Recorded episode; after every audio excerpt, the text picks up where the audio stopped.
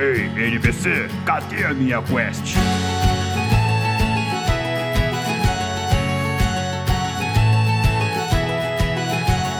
Saudações aventureiros! Sejam muito bem-vindos ao NPC Genérico, podcast onde você escuta sobre cultura geek e de quebra recebe XP por manusear espadas maiores do que você. Eu sou o Mario. It's me, Mario! Eu sou o Sandri. E aqui é o Kaique. E ativem os seus sabres de luz aventureiros, porque episódio múltiplo de 10 no NPC Genérico é sinônimo de Tyre Lee! Estou pronto! E para o nosso episódio especial de número 70, nós vamos classificar as armas mais icônicas da cultura pop. Quem nos ajuda nessa classificação insana é o gerente do refúgio que fica lá diante das colinas, lá longe, lá longe. Tão, tão distante. Diretamente do podcast Refúgio das Colinas, olha só. Seja muito bem-vindo de volta ao NPC Genérico, Gabriel Rojas. Aí, obrigado. Nossa, tô escutando as palminhas aqui, ó, as palminhas da edição. Adoro aquelas palminhas.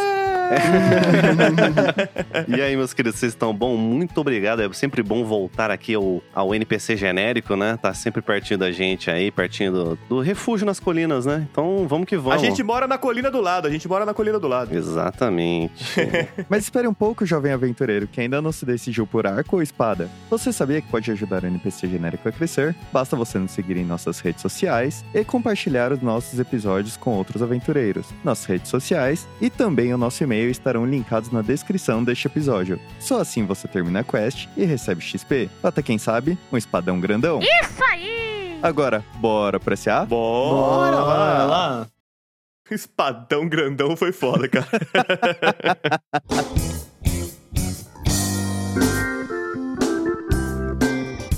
E galera, chegou a hora do nosso SAA, o serviço de atendimento ao aventureiro, momento que nós do NPC Genérico interagimos com vocês, aventureiros ouvintes do NPC. E só lembrando, caso você não queira ouvir o nosso SAA, basta você pular este episódio para 16 minutos e 30 segundos. Vamos começar aqui o nosso SAA, como sempre agradecendo a todos os aventureiros épicos que estão contribuindo com a nossa campanha no Apoia-se! Aê! Uhul! Adoro o Ru do Sandri, mano. É muito bom mesmo. É agudo, mano. É é agudo num nível que eu não consigo fazer. É, então, ele até aperta o saco pra fazer esse U. Pera aí, que... vai, vai falando os nomes aí que chegou a marmita que tem que buscar. Muito obrigado, Sabrine Camargos, Vanessa Vilas Boas, Aline Buzetti, Andréia Montanha, Juninho Maradona, Renato Caliani, Samuel Rowling, Teireitin, Hugo e Igor Torquetti, Débora, Sara e Igor Barreira, Felipe Leal, Luiz Henrique, Michael Alves, Edgar Ribeiro, Henrique Lima e o nosso queridíssimo, excelentíssimo ouvinte secreto que nós já sabemos quem é, mas Tan, não tan, vamos tan, revelar pra não estragar aqui a- o meme, esse enorme meme que é mistério, o ouvinte né? secreto. Mas é isso aí. Muito obrigado pelo apoio de todos vocês. Obrigado, galera. Obrigado, galera. Sem vocês isso não seria possível, caralho. O cara entrou no quarto do Sandro pra entregar a marmita. É, você viu, cara? Eu moro em casa, pô. E só lembrando, se você também quiser fazer parte do nosso grupo de apoiadores no Apoia-se, receber os episódios antecipadamente, integrar no nosso grupo do Telegram para falar com a gente qualquer hora do dia, é, ou então ter seu nome mencionado em todos os episódios, é muito simples, basta você entrar na nossa campanha pelo link apoia.se barra NPC. Caralho, furadeira filha da puta. Basta você acessar a nossa campanha do Apoia-se pelo link apoia.se barra NPC genérico. Lembrando que o link vai estar na descrição desse episódio. Então nós já agradecemos a quem participa e agradecemos antecipadamente a você, que eu tenho certeza que no futuro fará parte do nosso grupo de aventureiros épicos. Obrigado, viu, gente? E galera, antes da gente entrar aqui para interagir com as respostas dos aventureiros, né, a perguntinha da semana que nós fazemos lá no nosso Instagram, ontem à noite eu estava assistindo televisão e me veio um, um pensamento. O que, que é isso, Mário? Televisão. É, eu estava assistindo, né, no caso, streaming, né? Ah, tá.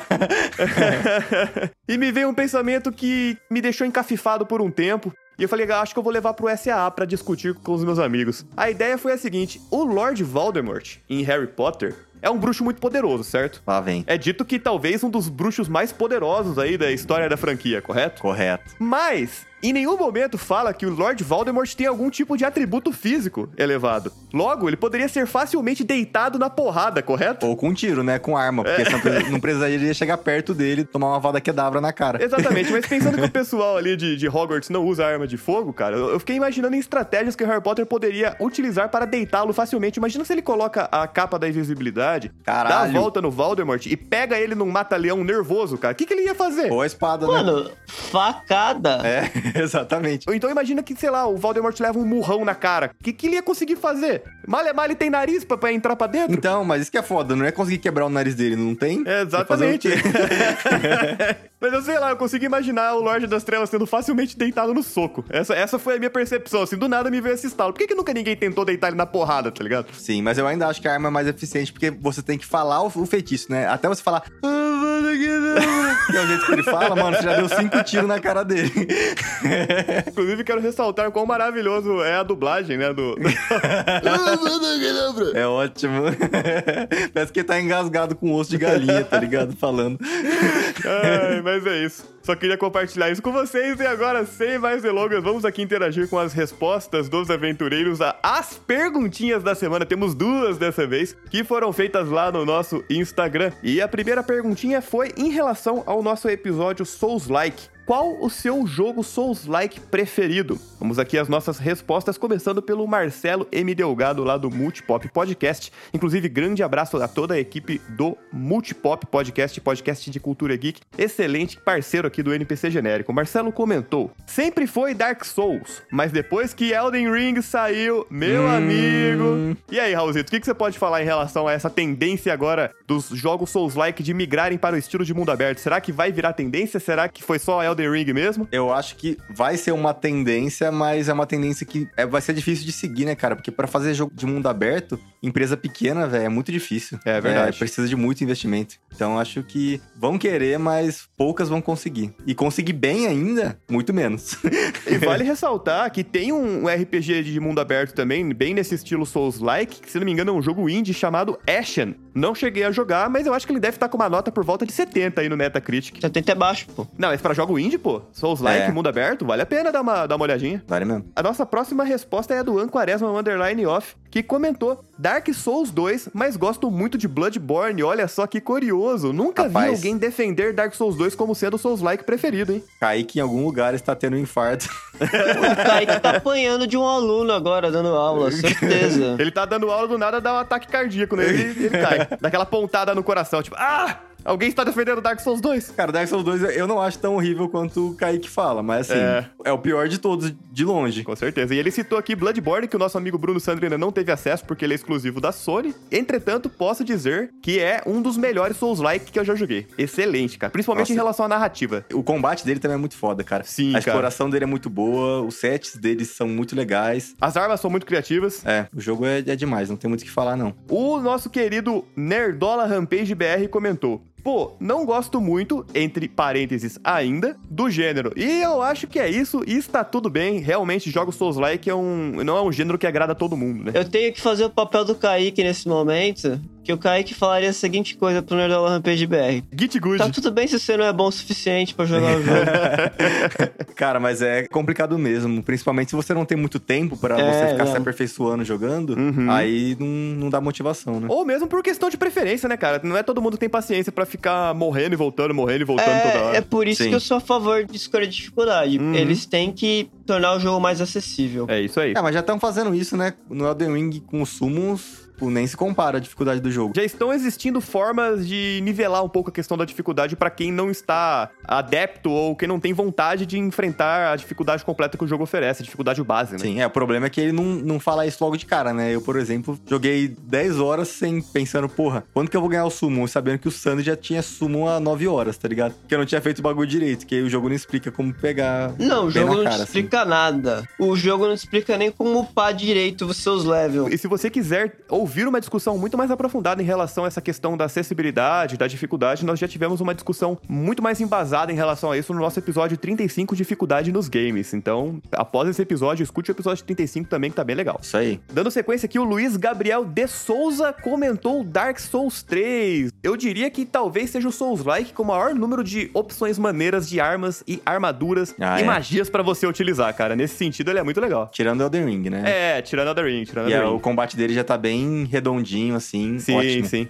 Ele atingiu o bom. ápice do combate dos Dark Souls no Dark Souls 3, né? E foi uma Sim. escala crescente, 1, 2 e 3. No 3 foi É. realmente melhor. O melhor combate do Dark Souls é o Elden Ring, pô. É que ele mistura com o Sekiro, né? Ele mistura a parte do Sekiro junto. O Thunder tá sendo irônico, ele tá tratando Elden Ring como Dark Souls 4. Não está totalmente errado, mas acho que é bem parecido. O Thales, o Underline Plima, comentou aqui também Bloodborne. Thales, eu queria saber de você, cara. Essa questão do terror Lovecraftiano do Bloodborne, esse lance de que ele deixa de ser um terror caça às bruxas, de, de vampiro, lobisomem, zumbi, e passa a ser um negócio muito mais terror cósmico. Pra mim, sinceramente, é uma das coisas mais legais desse jogo, mas eu quero saber de você. Manda pra gente um DM lá no Instagram em relação ao que, que você acha de Bloodborne e o que, que é melhor pra você. Pra você é o que, Raul? Eu acho que é a atmosfera do jogo. É isso que você Uhum. falou. No começo você acha que você tá indo pra um tipo de jogo, e aí depois chega no meio pra frente você fala, mano. É outra coisa, é né, essa? cara? E a história é, é muito amarradinha, cara, com isso Sim. de. Os tipos de moeda do jogo. Nossa, é. A é moeda muito bom. do jogo, eu não lembro o nome exatamente, mas é o discernimento, né? Conforme você vai ganhando mais discernimento, o cenário o vai mudando. É e o genial. discernimento, que é a discussão dos estudiosos do jogo. Puta, é Sim. muito foda, cara. Pra mim, em primeiro lugar, o melhor do jogo é o Blood, em segundo é o Borne. Nossa. Caralho. o Johnny. O Johnny Hatox comentou Star Wars Jedi Fallen Order. Conta? Com certeza conta. Ah, conta, Conta, conta, conta. Ele é mais voltado pro Sekiro, mas conta, tem mecânicas Souls-like. Ele é um jogo que ele me passa mais vibe de jogo-jogo mesmo, jogo antigo, do que Uhum. do que o Souls-like. Não é só curtição, tá ligado? É tipo você Aham. se fuder e ficar puto e depois curtir.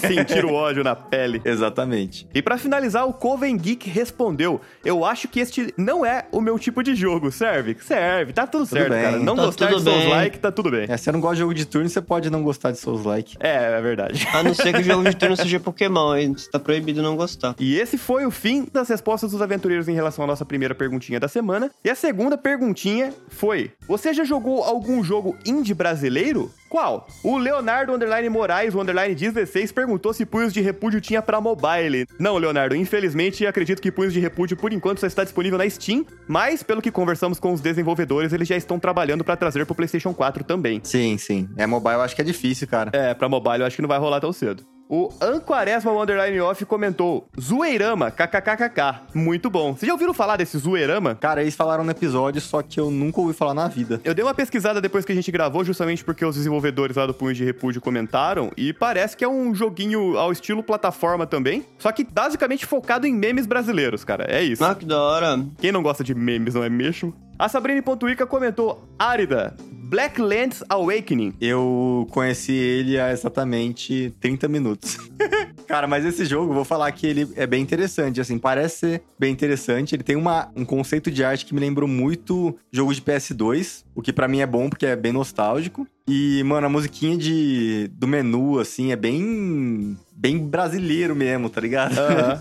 é muito foda. O jogo ele é 100% brasileiro e parece que a história dele é completamente focada no sertão, nos assuntos do sertão. Então é um jogo que não só tem referências brasileiras, como ele também traz a história do sertão através de uma crítica em seu gameplay. Eu achei bem interessante a referência da Sabrina. Sim, eu também. Eu não conhecia, mas agora eu confesso que eu fiquei bem interessado. O Eduardo Shine comentou 99 vidas. A propósito, seria muito legal chamar o Bruno e o pessoal da Obyte para falar. Então, o Eduardo, 99 vidas, só pra quem não conhece, ele é um podcast também, inclusive um dos podcasts que serviu de influência pra criação do, do NPC genérico, né? Um dos muitos. E esse jogo, ele é um jogo estilo plataforma beat'em up, muito parecido com Punhos de Repúdio, o mesmo esqueminha, na verdade, que Punhos de Repúdio, em que eles trazem várias e várias é, referências que são tratadas dentro do podcast deles. Agora, o que eu posso adiantar pra você é que dentro desse novo quadro que a gente tá trazendo, que é o Papo com o GM, a gente já está em contato com o pessoal da Statera Studio que é pra falar sobre Pocket Bravery, um joguinho de luta brasileiro bem legal que tá em desenvolvimento, e com o pessoal da Domativa Studio pra falar sobre A Lenda de Herói. Então aguarde aí atualizações bem interessantes em relação aos próximos papos com o GM. Ô, Mário, não é esse jogo que é concorrente da Uber? A gente tá Uber? 99?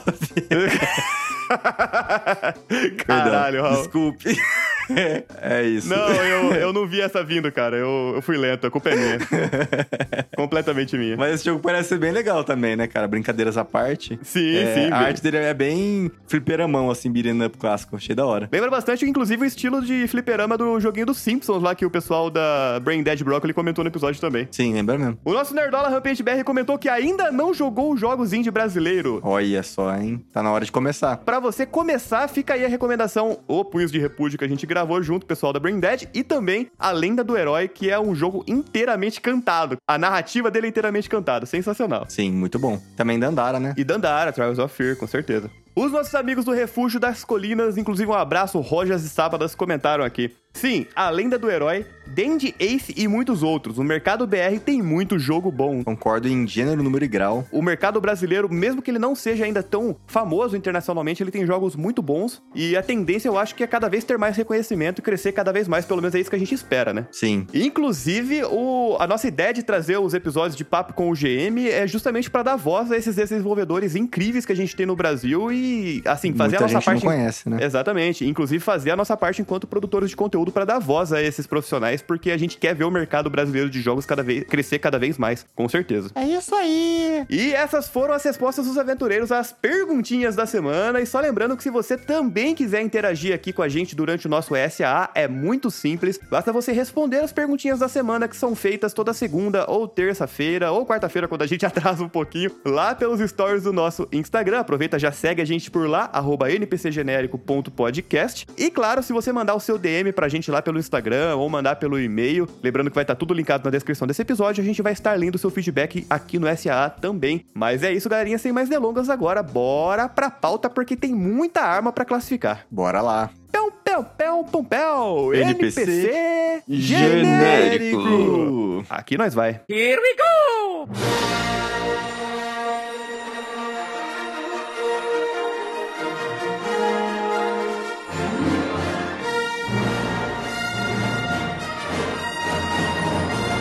aventureiro, se você caiu de paraquedas no nosso episódio de número 70 e não sabe como funciona a nossa tier list, é o seguinte. Hoje nós vamos classificar as armas mais icônicas da cultura pop em rankings variando de S, que é o nosso ranking épico, passando por A, que é o ranking ótimo, B, bom, C, mediano e D, que é o ranking ruim. E os critérios utilizados para essa classificação serão somente a nossa opinião. Então, caso você discorde da nossa opinião, caso você discorde da gente na classificação de alguma dessas armas, é só você mandar a sua opinião para o nosso Instagram, arroba npcgenérico.podcast ou para o nosso e-mail, npcgenérico.podcast.gmail.com. Lembrando que ambos vão estar linkados na descrição deste episódio. Ou, se você quiser muito falar com a gente, muito, que a gente responda você na hora, assina o nosso Ótimo. e mande mensagem do Telegram que a gente responde na hora. Também tem a postagem, né? Tem a postagem que vocês mandam no Instagram, né? Dá pra mandar também lá um comentáriozinho, né? Exatamente, você pode publicar nos comentários do episódio. Enfim, várias formas aí de você falar com a gente, é só você escolher. E é claro que o link para esta tier list estará na descrição deste episódio para você conferir. E caso você queira montar a sua própria tier list também, não deixa de compartilhar com a gente porque a gente vai adorar discutir a classificação dessas armas com você também. Tirando isso do caminho, bora pro episódio.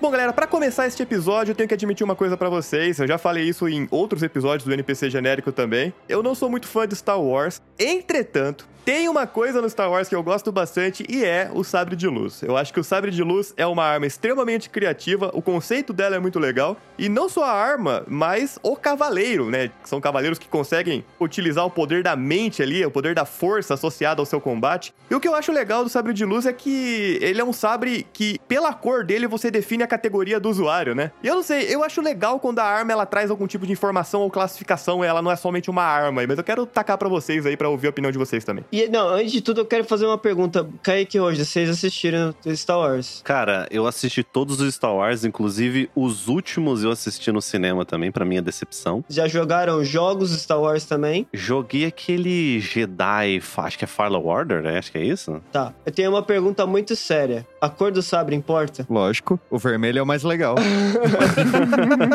não, mentira, não. ah, Eu vou jogar real aqui. O vermelho é o segundo mais legal. O mais legal de verdade mesmo é o roxo, mas quem tem o sabre mais legal de todos é o Darth Maul. Pode crer, o Darth Maul não é aquele que junta dois sabres de luz e faz uma arma dupla? Isso, Sim. ele tem um bastão de luz, velho. Bastão de luz, cara, Puta exatamente. que pariu, é muito mais legal que todo o resto. Por que será que o mal é mais da hora, hein? Ah, cara, a gente tende a gostar mais dos vilões, né? Os vilões costumam ser mais interessantes que os heróis na maioria das vezes. E fora que o Darth Maul é tão foda, mas tão foda que depois que ele morre, ele vai é, raptar uma criança no mundo dos sonhos em Insidious. É verdade, é verdade.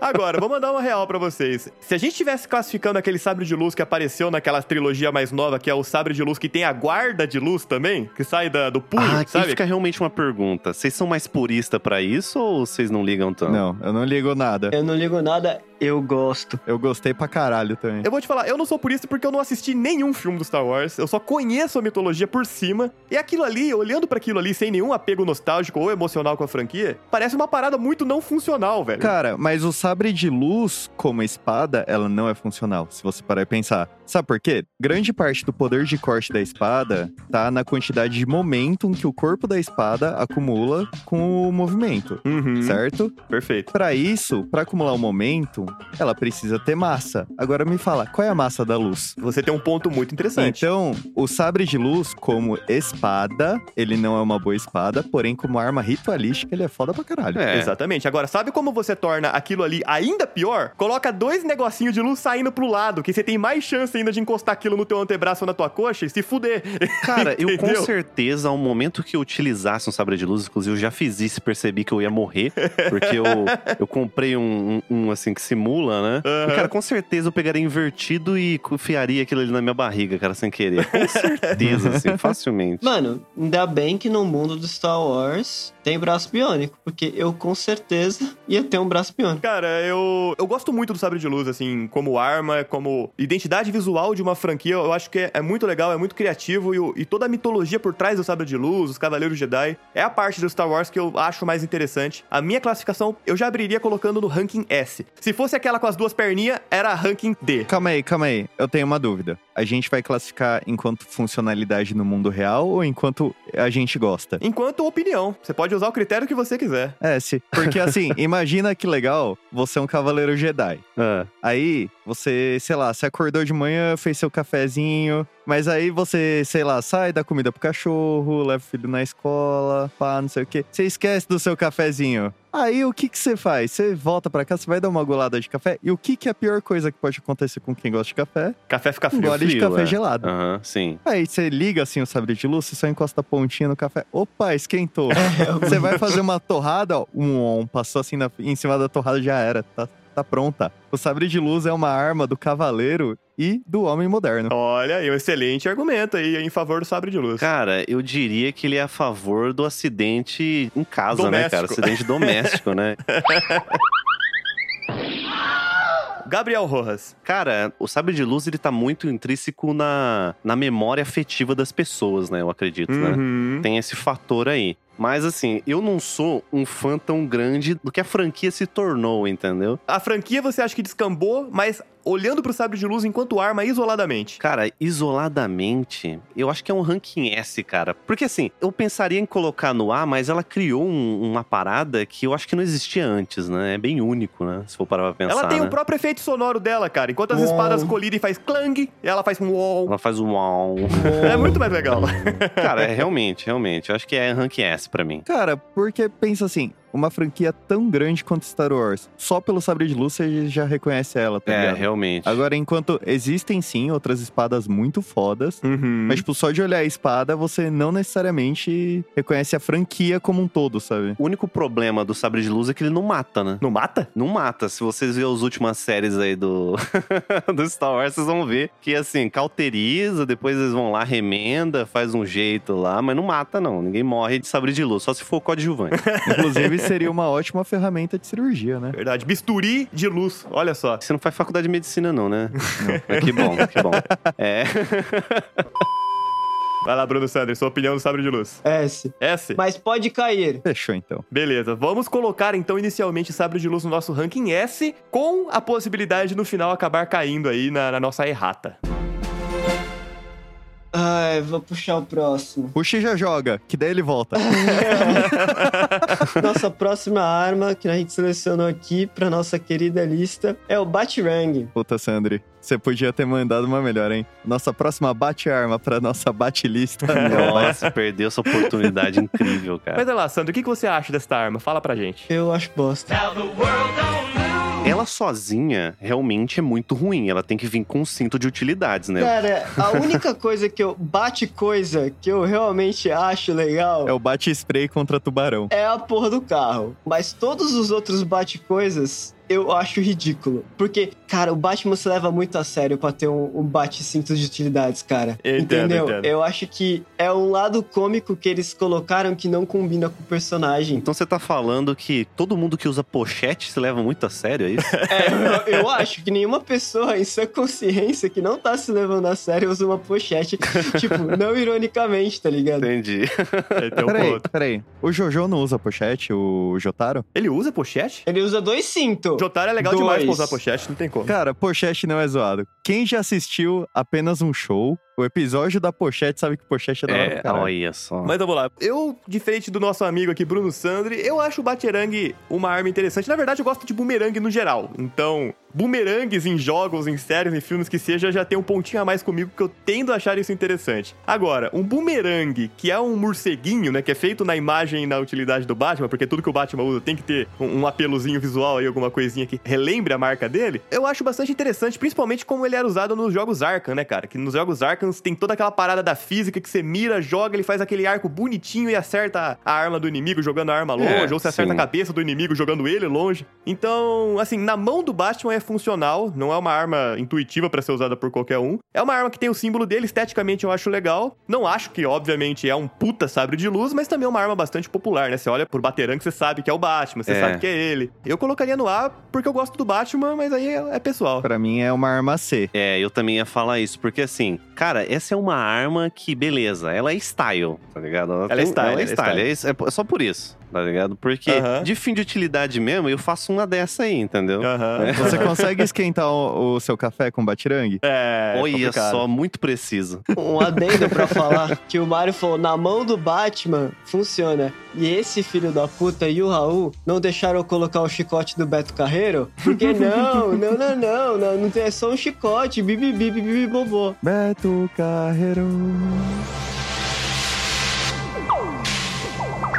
Indiana Jones tá desanimado com vocês e é, o Batirang fica no C também, na minha opinião. É isso aí. Kaique C, Bruno Sandri C, Gabriel C. Cara, C, porque olhando esse tiro aqui que a gente vai falar, é difícil, cara, colocar É ele difícil. mais alto, entendeu? Tem o, o apego sentimental, mas é difícil. É a arma mais meia bomba que tem aqui, na moral. Vou concordar com vocês, aí por mim ficava mais alto, mas a maioria falou, então o Baterang vai para o ranking C, um ranking de mediano. Eu tenho certeza que se o Raul tivesse aqui, essa discussão ia ter demorado muito mais. É, foda-se, ia ficar no C de qualquer maneira. Temos o mundo inteiro no nosso quintal. Vamos falar dos anéisinhos coloridos de plástico, da galerinha da imaginação. Os anéis dos lanternas. Olha aí, os anéis dos lanternas verdes. Cara, é uma arma que depende da sua criatividade. Pois é, o Pablo do Backyardigan é melhor que todos os lanterna verde. Vamos ser sinceros aqui. O único que é da criatividade é o verde, né? É, realmente. Tem os outros que tem o vermelho é é a raiva, o amarelo é o medo. Imagina a Dona Florinda com o anel vermelho, cara. Brabo, hein? Porra, ela matava o Thanos. O Thanos não, né? Outra empresa. Ela ganhava do Darkseid suavão. Irmão, como assim? A dona Florinda com o Thanos? Pera aí, que eu tô tentando. Não, calma aí, calma aí. A dona Florinda usando o anel vermelho. É de mais de 8 mil! Falando no geral desses anéis, eu gosto de anéis que projetam energia. Se a gente for falar do, do verde de forma mais específica, a ideia de que ele pode se tornar basicamente o que você pensa, né, cara? Ele só é limitado pela sua criatividade, é um potencial absurdo. Não é o, o personagem que eu mais gosto, devo admitir. Mas como arma, eu acho uma arma A. Acho uma arma muito legal, pelo potencial que ela tem. Esse lance do personagem ser ruim é culpa mais, tipo, o Hal Jordan é um personagem resposta bosta. É a minha opinião. Eu acho que tem outros Lanterna Verdes melhores. Cara, se for pensar através do filme, né? A gente já sabe que ranking a gente vai colocar aí, né? É. Mas é que nem, tipo, o Anel Vermelho, eu acho, tipo, o contexto muito da hora, que ele usa até o próprio sangue também, questão da Uhum. raiva. E tem até no, no Injustice que o Superman usa o, o Anel Amarelo, o Anel, do, o anel do Medo, porque, tipo, quem não tem medo do Superman quando tá puto, entendeu? Então, Exatamente. tipo, todos esses conceitos do potencial que o Anel tem, por mais que eu não goste muito do universo dos Lanterna Verde, por causa dos Lanterna Verde ser equivalente ao poder do Backyardigan, eu entendo que tem um potencial muito alto. Então, eu, eu aceitaria no B alto ou A baixo. Você ali. sabe qual é o meu problema com o anel? Com todos os anéis, na verdade. hum, diga. Porque, como arma, eles são equivalentes ao Bob Esponja fazendo bolha de sabão. Não, é, não eu, eu sei que parece é, esdrúxula essa comparação, mas é real, cara. Tipo, beleza, ele projeta o bagulho que você quer. Tá, o Bob Esponja faz bolha de sabão. E não, não necessariamente uma arma, tá ligado? Utilidade dela é da hora, ok. Aí eu acho legal. Mas como arma, eu acho bem mequetrefe. Pra mim é B também. Eu concordo no B. É que assim, na realidade, Kaique, é uma arma que possibilita transformar. Na verdade, é um acessório que possibilita transformar a sua imaginação em arma. Assim como o Bob Esponja usa água de sa- e sabão pra fazer bolhas da imaginação. Nossa, a fanbase do Lanterna Verde vai, vai Nossa. tiltar, cara. Pode vir reclamar comigo. E aí, Ross, vai pra onde? Olha, eu acho que B também, sabe? Porque eu também não sou muito da, da vibe dos Lanterna, não. E é isso? Eu, eu tô sendo mais generoso porque, eu não sei se vocês já perceberam, eu gosto de armazinha que muda de cor, sabe? Eu gosto dessa parada Power Rangers, que cada cor significa um negócio, cada cor é uma categoria. Ah, o verde é mais forte que o vermelho, que é mais forte que o amarelo, eu acho isso legal. Por isso eu ia colocar mais alto, mas se vocês quiserem deixar no B, eu fecho com o B também. É, se botasse então um RGB aí nesse, nesse batirangue aí, ia ser sucesso. Tá louco, né? era essa, irmão. Imagina aquela parada brilhante voando. Ô, Mário, eu só queria dizer uma coisa. No dia mais claro, na noite mais escura. Impulso pélvico! Então, depois dessa representação aí maravilhosa do Kaique, vamos fechar aí com as lanternas, ó, os anéis dos lanternas verdes no ranking B. O que, que foi isso, gente? Cara, a próxima arma a gente tem aí de um personagem que eu gosto bastante, eu não sei vocês, que é o escudo do Capitão América aí de Vibrânio, né? Até onde eu entendi aí. Ó, eu, eu tenho aquele apego sentimental, então talvez eu coloque num tiro um pouquinho a mais. Justo. Ele com certeza é melhor que o, o bumerangue aí do Batman, sei lá, esse batirangue, Não, né? com certeza. Com certeza é melhor que um anel também, porque é muito mais bonito e style, né? Afinal, você se arremessa, se arremessar o anel, você perde o poder, né? Até onde eu entendi. É, parece a bandeira de Porto Rico. Só tem uma coisa que me incomoda no escudo do Capitão América, que é o simbolismo por trás dele, mas assim, acho legal. É, ok. É uma quebra do padrão, sabe? Você colocar um escudo como arma principal de um personagem, eu acho muito interessante. É uma quebra do padrão. Ah, vamos colocar uma espada, vamos colocar um chicote, vamos colocar um- uma arma de fogo. Não, vamos colocar um escudo. E um escudo que dá pra ser usado de formas muito criativas, né? Não só no ataque corpo a corpo ali, mas a parada quica pra caramba. Dá pra usar Ai. pra nocautear inimigo à distância, vários inclusive, até voltar pra mão do capitão. Então, assim, a forma como ele é usado torna ele muito mais interessante do que só um escudo, sabe? Desculpa, eu me, perdi no Kika. Kika pra caramba, né, cara? É quica pra caramba. Cara, mas ó, eu acho que pra mim, pelo menos, não sei se pra vocês, o escudo do Capitão América pra mim, ele é muito igual ao sabre de luz. Ele é uma identidade, tá ligado? Quantas Uhum. camisas você já não viu com essa logo aí? Puta, eu tô usando. Cê- nesse sério? Momento. Sério isso? É, é verdade, eu estou usando. Olha aí, Olha só. escudinho. tá vendo? O que, que eu falei pra vocês? Maravilha. Então, eu acho que pensando nisso, eu acho que ele é um tier A ali pelo. Eu acho que seres humanos conseguiriam usar esse escudo tranquilamente, entendeu? Não sei se arremessar a gente conseguiria, porque se- possivelmente quando ele voltasse a gente ia com ele, né? Ele ia cortar meu braço na volta. Pela série aí do Falcão e do Soldado Invernal, a gente vê o Falcão pegando o escudo do Capitão América e tendo que treinar, né? Tipo, não é uma parada intuitiva, ah, você joga ele volta. Não, você tem que jogar certo, tem que ter o ângulo certo. Então ele passa um tempo ali, um episódiozinho, só treinando utilizar o escudo. Tem que manjar da quicada, né, Mário? Tem que saber quicar. Bizarro. Esse é o segredo por trás do escudo do Capitão América. Ai, que delícia! Mas eu concordo com você, é uma arma muito legal, até porque é um escudo sendo usado como arma de uma forma criativa. Concordo com você, ranking A pra ele. Eu tô com vocês nessa também, viu? Eu também. Eu curto muito o escudo do Capitão América. Eu curto muito o Capitão América da forma que ele. Tipo, tem histórias que ele é retratado com aquela forma America e tal. Mas é, a maioria e as histórias mais plausíveis dele são é, que ele julga o sistema americano. E todo o peso do manto do Capitão América é pelo povo e não pelo governo. Uhum. Todo esse impacto por trás dentro do universo Marvel do escudo do Capitão América é fudido. E é por isso que eu acho que ele tem que ir pro ar. Concordo. Tá de acordo, Kaique? Sim, sim, cara. Pra mim ele é A. Tipo, ele é foda, mas não tão foda quanto um sabre de luz. É, com certeza. E a gente tem que fazer aquela pergunta que o Kaique fez, né? Dá pra você esquentar o café com o escudo do Capitão América? Lógico que dá. Como, Kaique? Me elucide. Você despeja o café nele, esquenta, coloca uma chaminha embaixo. Na cara. verdade, a parte de trás do escudo, se vocês perceberem, ela é um pouco laminada, né? Então, se você deixar é, é, o copo de café embaixo dele, ele vai esquentar com o sol, com certeza, entendeu? Pensando no formato dele, ô galerinha, dá pra fazer uma paeja e um risoto legal nesse escudo. Não é? Aí, mano. Caraca, o escudo do Capitão América funciona como tacho, mano. Eu nunca pensei nisso, exato, cara. exato, Gabriel. Caraca. Vocês estão pensando do lado certo, eu acho que é comida, obviamente. Mas ele também pode servir como snowboard. Olha Você aí. senta nele e desce uma montanha. E aí no final você morre porque você não é de vibrânio e o escudo fica aí, né, pra Não posteridade. importa. O importante é que o escudo serve. Em teoria, o escudo é, é pra absorver toda a energia cinética, porque ele é de vibrânio. Então, tá safe. Então acho que é o nosso primeiro consenso aqui neste episódio. O escudo do Capitão América abre aqui o nosso ranking A.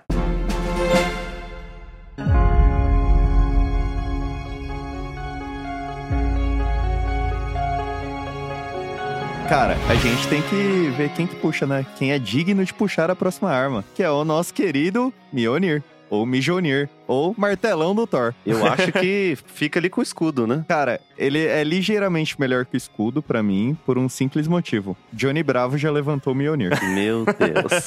Olha o que ele puxou. Tem um, um episódio de Johnny Bravo que ele vai numa feira da Renascença e ele levanta o Mjolnir. E ele vira o Thor. Então, pra mim, ele é ligeiramente melhor que o escudo do Capitão América. Olhando só pra aparência, assim, eu não acho o Mjolnir tão interessante assim, porque ele é um, Também ele é um martelo pequeno, né? Ele, ele foi projetado pra ser um martelo pequeno, é desse jeito que ele foi idealizado, mas eu não acho ele tão interessante assim, visualmente falando. Ele é interessante pra algo que o Kaique acabou de destruir, que é a importância dele de somente os dignos levantarem, né? Ah, Mas ele exatamente. pegou isso e tacou pro...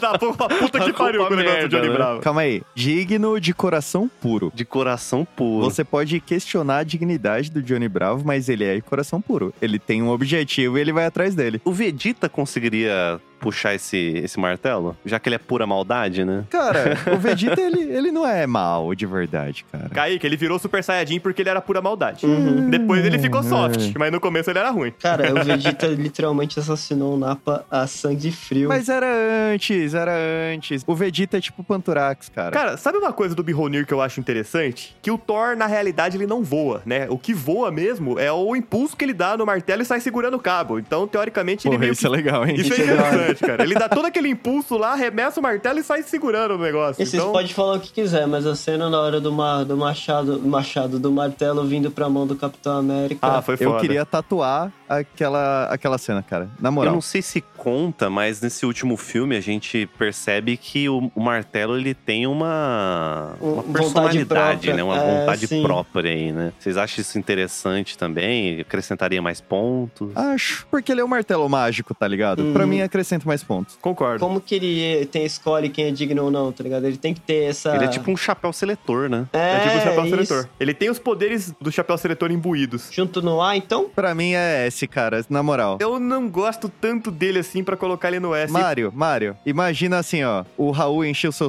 Ele foi aí na sua casa, ele comeu toda a sua comida, ele encheu o seu saco. A noite inteira ele fala, vou no banheiro. Você pega o Mjolnir, põe na tampa do banheiro e fala, beleza, vai lá. Não, cara, ele vai ter que cagar na minha sala. Qual que é a lógica de eu querer impedir ele de usar o banheiro corretamente? O, o Mjolnir, ele tem suas aplicações além do combate, cara. Ele tem, Tá, ele agora tem. vamos pro momento assim mais importante aqui da gente se pensar. Dá pra esquentar alguma coisa com ele, tá ligado? Dá pra caramba, Dá. ele conduz Porra. eletricidade, né? É, aí, ó.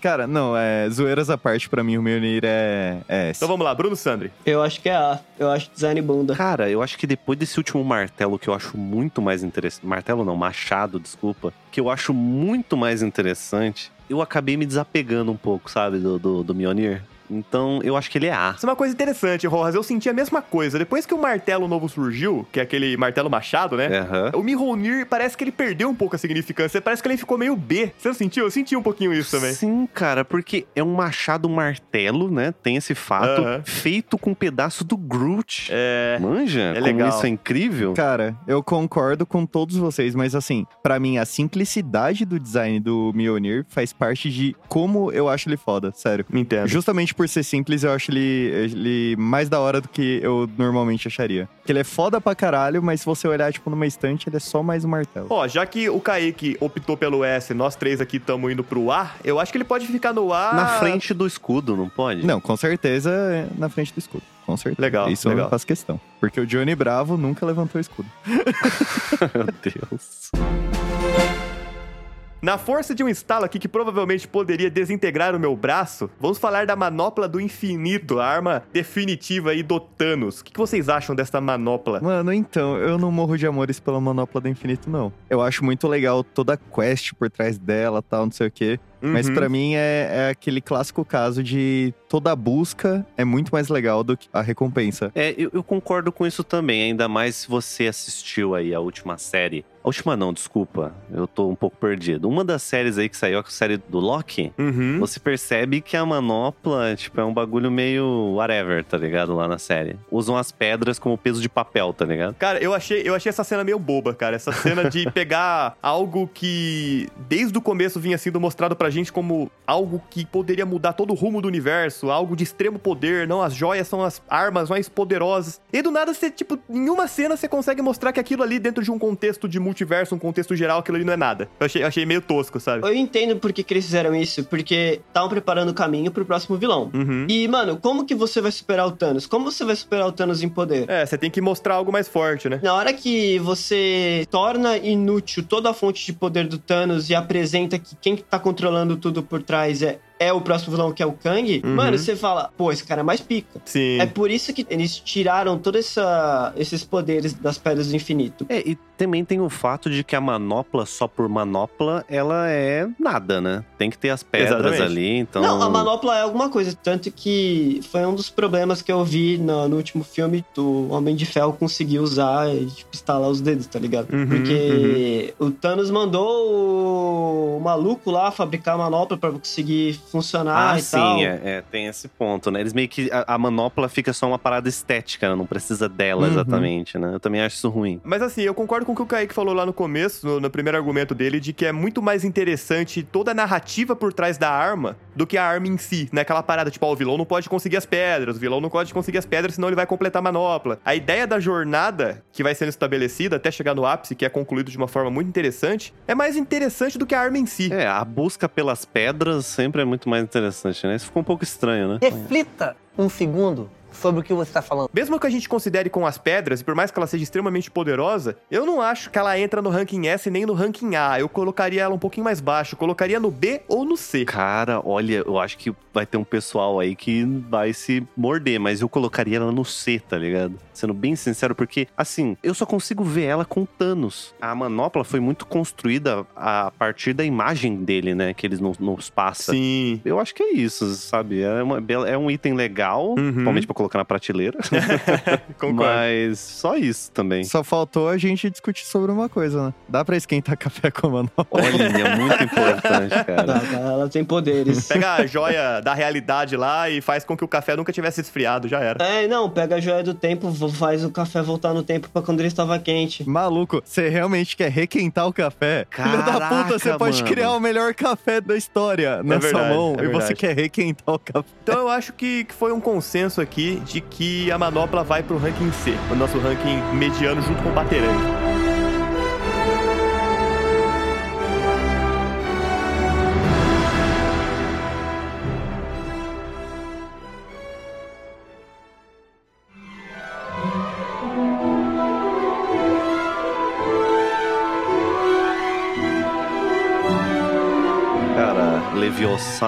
Não é Leviosa, é Leviosa.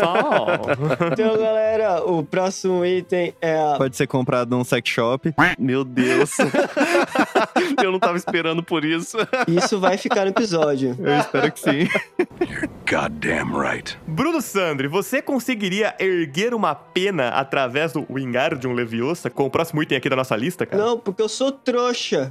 Cara, acho que todo mundo é trouxa, né, cara? Todo mundo é trouxa, todo mundo é trouxa. Eu só queria, antes da discussão da varinha, eu só queria lembrar que o Harry é um feiticeiro e não um bruxo. Então Bruxo, a cena com o Harry. Hagrid não faz sentido nenhum. Pronto, vamos falar sobre a varinha. Você é um bruxo, Harry. Ah, eu vou ser bem direto e aqui, cara. Nunca gostei da ideia da varinha mágica como canalizador ou arma pra se utilizar magia. Pra mim, eu colocaria no D fácil. Pera aí, e Cetros? Cetros é, uma é um varão. Aí a gente já começa a trabalhar nas ideias. Eu não gosto da varinha porque eu acho ela meio breguinha, não acho ela visualmente interessante. Você quer o cetro pra compensar alguma coisa, Mário? Exatamente. Meu Deus. Aí Kaique tá chegando lá. Ainda mais que eu boto aquele, eu boto aquele rubizão bruto na ponta, mano. Ih, fi, tá fácil. Cara, o que está se transformando isso? Eu sou obrigado a falar que esse programa aqui tá uma porra. Eu acho cetros, cajados, livros ou as próprias mãos pra você utilizar a magia um conceito muito mais legal do que a varinha, cara. Eu coloco a varinha no D, ou sendo um pouco mais gentil no C, seja a varinha das varinhas ou a varinha que não é das varinhas. Enfim, não acho varinha legal. Cara, se você for parar pra pensar que se você for um trouxa, essa varinha não serve pra nada, tá ligado? Ela é um galho qualquer. Não, né, se você for um bruxo e, tipo, você não tiver vencido o real, o real dono da varinha, ela é uma varinha normal, tá ligado? Uhum. Então, tem que ter aqueles pré-requisitos, e por causa de todos os pré-requisitos, que eu, por mim, tá no D também, tá ligado? Mano, eu nunca entendi isso do Harry Potter, sabia? É muita burocracia, cara. A varinha, ela é mais ou menos como se fosse o Mjolnir, certo? Ela, te escolhe, o bruxo, isso. Uhum. Mas se ela te escolher e você for desarmado por outro bruxo, ela se entrega pro outro, assim? Filha da puta, vai me trair? A varinha, a varinha entende que você é um noob. E aí ela fala: Ih,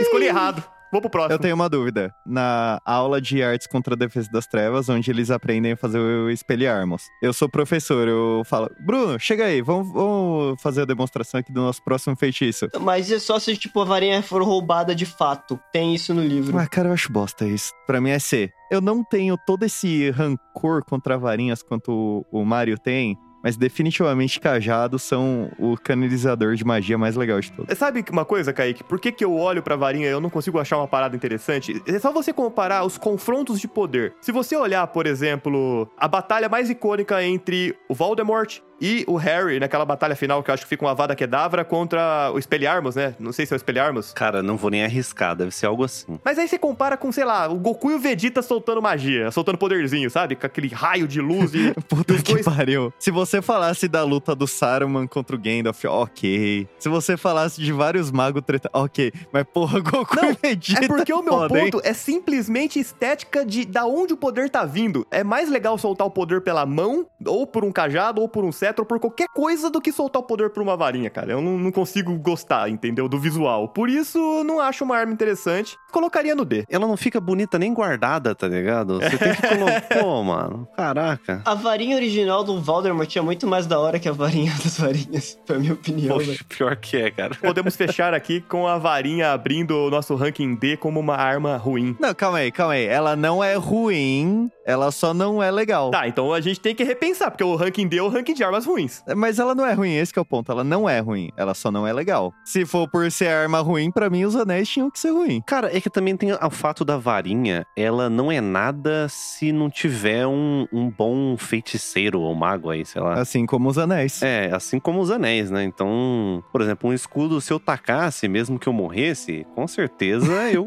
sabe, eu teria alguma efetividade. Só pra deixar claro, a nossa classificação nem sempre ela precisa ser baseada na questão efetividade da arma. Às vezes a gente está classificando por opinião. A opinião pode ser efetividade, eu posso falar que eu gosto de algo porque é eficiente ou porque é esteticamente bonito. No caso da varinha aqui, ó, única e exclusivamente estou detestando ela por ser algo que não me, me agrada visualmente, só por isso. Cara, tá me incomodando ela no D. Eu acho que ela é C também, porque esquentar o café deve ser fácil. né? Pega Vingardium Inflammable. Meu Ou, Deus. Sei lá, um negocinho. Mário, para. Mário, é Flamos, Mário. É Flamos, caralho. Não, ela fala quando ela acende a capa do Snape lá, porra. Cara, é literalmente incêndio, cara. Então beleza, vamos fechar aqui com a varinha do Harry Potter no ranking C. Por mim é D e eu tenho motivos, cara. Só porque ela parece um item de sex shop? Não. Isso dá pontos. Então, se dá ponto é C, pô. Cara, essa espada que, se não me engano, ela aparece no Retorno do Rei, não é? Alguma coisa assim? Sociedade do Anel. Sociedade do Sociedade Anel? do Anel. É? Hum, ela, ela tá lá desde sempre. A gente tá falando sobre a ferroada, que é uma arma aí que, olha só, ela tem RGB. Ó, Mario. Ela tem RGB. Não, calma, calma. Ela não tem RGB, não. Ela só tem o Blue. Mas aí que tá, né? Você precisaria aprender aí no seu porão um orc, né? pra fazer ela funcionar, né? pra fazer ela funcionar. Cara, o que, que vocês acham dessa arma? Que ela é uma adaga, né, pra começo de conversa. Ela não é nem uma espada. Ela é, se- me desculpa a ignorância, mas ela é uma espada élfica, né? A daga é Ela é uma adaga Uma élfica. adaga élfica. Nossa, é que realmente eu lembro dela na mão do Bilbo e ela parecia gigante. é. Realmente. Mas o fato dela ter luzinha, ela já ganha ponto comigo, cara. Eu já falei, eu gosto, gosto de arma que acende. Cara, mas esse que é o ponto. Ela só acende parte de orc. Mas essa é a utilidade dela, porque em teoria ela é utilizada mais pra você combater orcs, né? Ela é utilizada pra você ser alertado da presença do mal, que a representação do mal é o orc. Mal. O mal! O quê? O mal! O mal! Então, quando as forças de Mordor se aproximam, ela brilha. Isso eu já acho legal pra caramba, porque você tá colocando mais uma função. Então você não concorda comigo que logo após a Guerra do Anel ela ficou inútil? Depois que o mal foi derrotado, ela passou a ser única e exclusivamente uma espada. Aí, Ou uma adaga, no Adaga. caso, né? É, no caso. Concordo, concordo. Mas até ali, ela tinha seu ponto de utilidade. Eu com certeza absoluta colocaria ela na frente de anéis, porque ela é muito bonita. Não sei se vocês se lembram da imagem dessa adaga, mas essa adaga ela é linda, tá ligado? Ela é linda. E obviamente brilhando no escuro, então, meu, lindo, né? não, eu, eu tô hateando aqui, mas pra mim ela é A, velho. Ah, eu não sei se ela fica no mesmo nível de um escudo e nem de um Mjolnir. Eu acho que eu colocaria ela B. Eu também colocaria no B. É, se fosse funcionalidade, eu colocaria B, porque assim, ela é muito ocasional, né? E Uhum, calma, e uhum. para e pensa aqui. Ok, ela te avisa que orcs estão por perto. Agora imagina, você tá no meio de uma guerra, assim, toda a galera que tava junto com você tá fudida e você quer ficar escondido. Aí você tem, tipo, um LED azul brilhando pra caralho. Mas se ela tá na bainha, Aí ela não tá na vai brilhar. bainha, tá certo. É, na bainha, tá tudo tranquilo. Eu, pensei, eu jurei que o Kaique ia pensar, mas você tá na guerra e você quer esquentar seu café. Nossa. É verdade, bem pensado. Será que ela emite calor junto com luz? Porque aí ela Não poderia... porque o, o aço élfico, ele é frio. Ah, é verdade, é verdade. Maluco! Finalmente trivia de Senhor dos Anéis aqui. né? Você viu, rapaz? Olha aí. Nerd. Brilha, brilha. Não é só isso mesmo. O aço élfico é frio. Cara, então acho que a gente pode concordar que ela ficaria no B ali, com certeza, na frente de anéis. Por hora, eu concordo com o Rojas que a ferroada pode entrar no ranking B. Aí é a primeira espada, né, que a gente tá classificando no ranking B. Wait for it. Keep waiting. Espada não, adaga. Adaga, caralho. Agora, dê minha visão além da OTAN. Não, Dalton. Da OTAN. Me dá a visão além da OTAN. Na minha visão daltônica. Me dê a visão além do alcance. Thunder, Thundercats. Bora da nossa espada binóculo, a espada justiceira. Cara, a espada mais estilosa que eu já vi na minha vida, cara. Cara, ela tem presença, não tem? Tem, tem presença, Porra. cara. Mano, tem um olho no meio da espada, meu irmão. O fato que a guarda dela se adapta pra virar uma parada que te dá mais alcance visual é muito legal, cara. É uma espada que cresce, velho. E é uma espada que cresce. Exatamente. Isso, isso fica um pouco. Caraca, o que tá acontecendo com esse cast? Tá muito Fica um sexual, pouco cara. fálico, né? Mas, mas É. eu, eu concordo. Eu tava jogando Persona, fui surpreendido por uma piroca tentáculo vagão, agora hoje mais cedo, tô assustado. Já tá na vibe, tá na vibe, exatamente. Cara, mas é uma, é uma vantagem, né, cara? É uma vantagem que ela pode se passar por adaga, né, cara? Ela cabe ali no seu bolso, cabe ali no seu cinto, fica muito mais leve. A hora que você precisa, ela cresce, vira uma espada propriamente dita. Sem contar que ela tem poderes, né? Não é só uma espada. E ela já entra nessa classificação de armas que vão além da função básica. Ela vai além do alcance, né?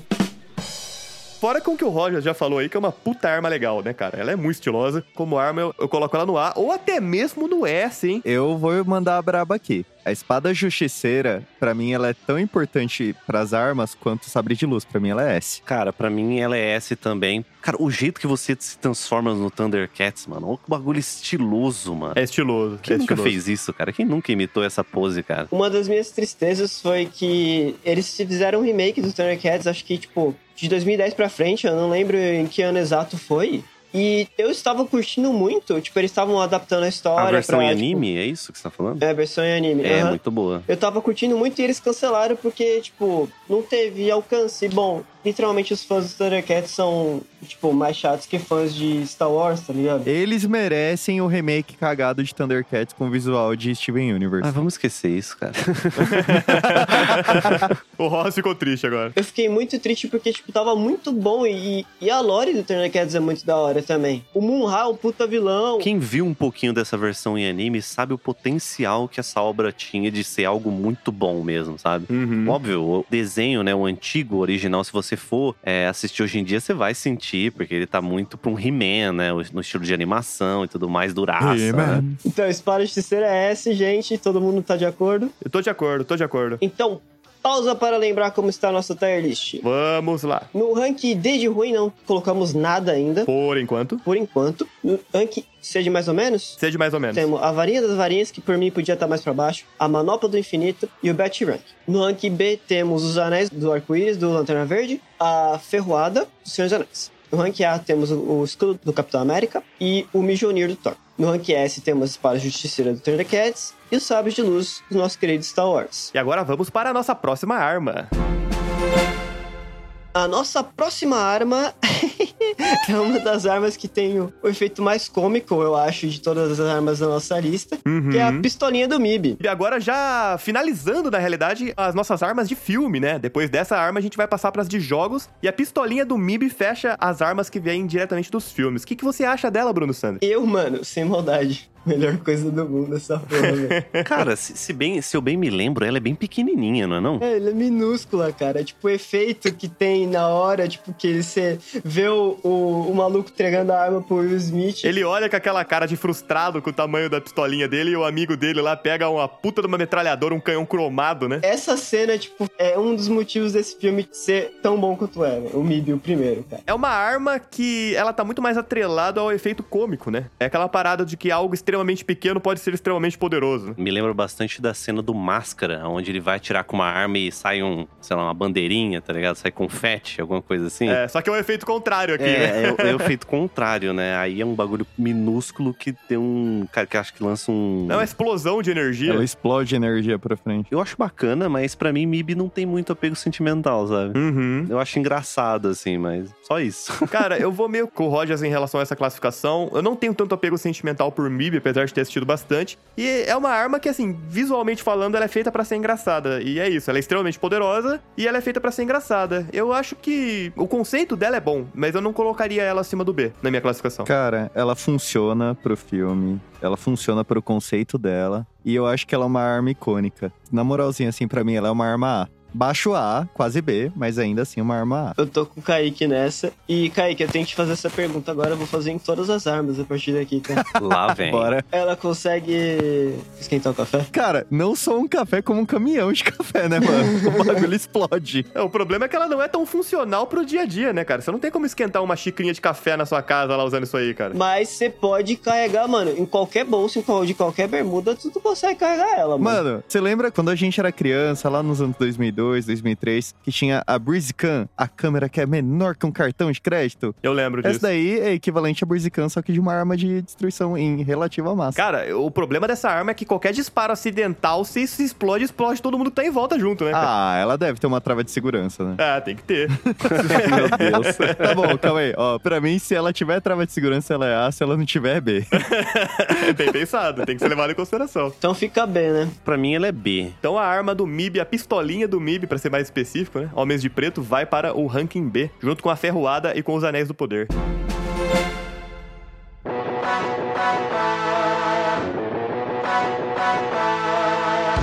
Pode chamar, Mário, que eu sei que você quer chamar esse, Mário. Ah, eu quero, cara. Já estou carregando este tiro há pelo menos meia hora, Bruno Sandri. Vamos abrir aqui as armas dos videogames. Vamos começar falando com o canhão do Mega Man, o X-Buster.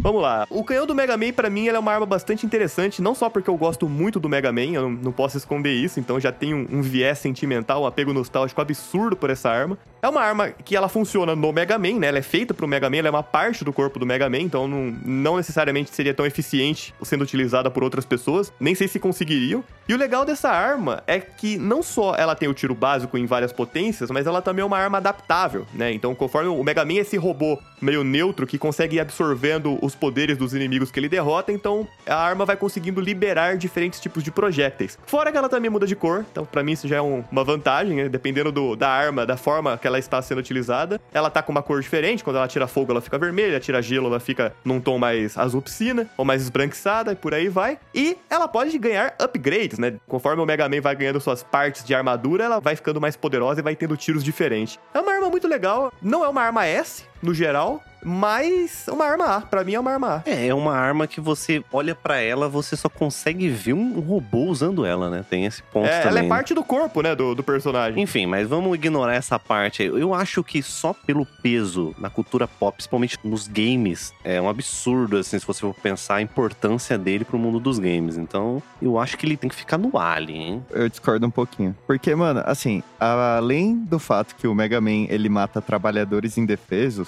um simples chapeuzinho de obra já consegue se defender do tiro carregado mais forte que essa arma consegue fazer. Então, assim, ela não é tão forte assim. Você não tá ligado no poder que esse robozinho do Chapeuzinho de Obra tem, Kaique. Você tá subestimando ele porque ele é pequeno. Não, tudo bem. O robozinho pode ser foda pra caralho, mas ainda é um chapeuzinho de obra. É aquele chapéu coquinho de obra amarelo que o seu Zé usa. Cara, você está subestimando o robô trabalhador, cara. Aquilo ali sobreviveria a uma Jinkidama, Kaique. Você não tá entendendo. Não, eu, eu tô falando isso só pra encher o saco. Eu acho uma arma foda pra caralho. Pra mim é uma arma. Ah, ela é icônica. Ainda bem. Cara, eu amo Mega Man, então eu sou suspeito pra falar. Eu acho que é, é legal pra caralho, velho. Mas então eu acho que a gente pode concordar que o canhão do Mega Man, por conta do seu peso pra cultura pop, por conta do estilo, por conta da versatilidade, ele entra no ranking A, de acordo? Exatamente, concordo. De acordo, de acordo. Maravilha.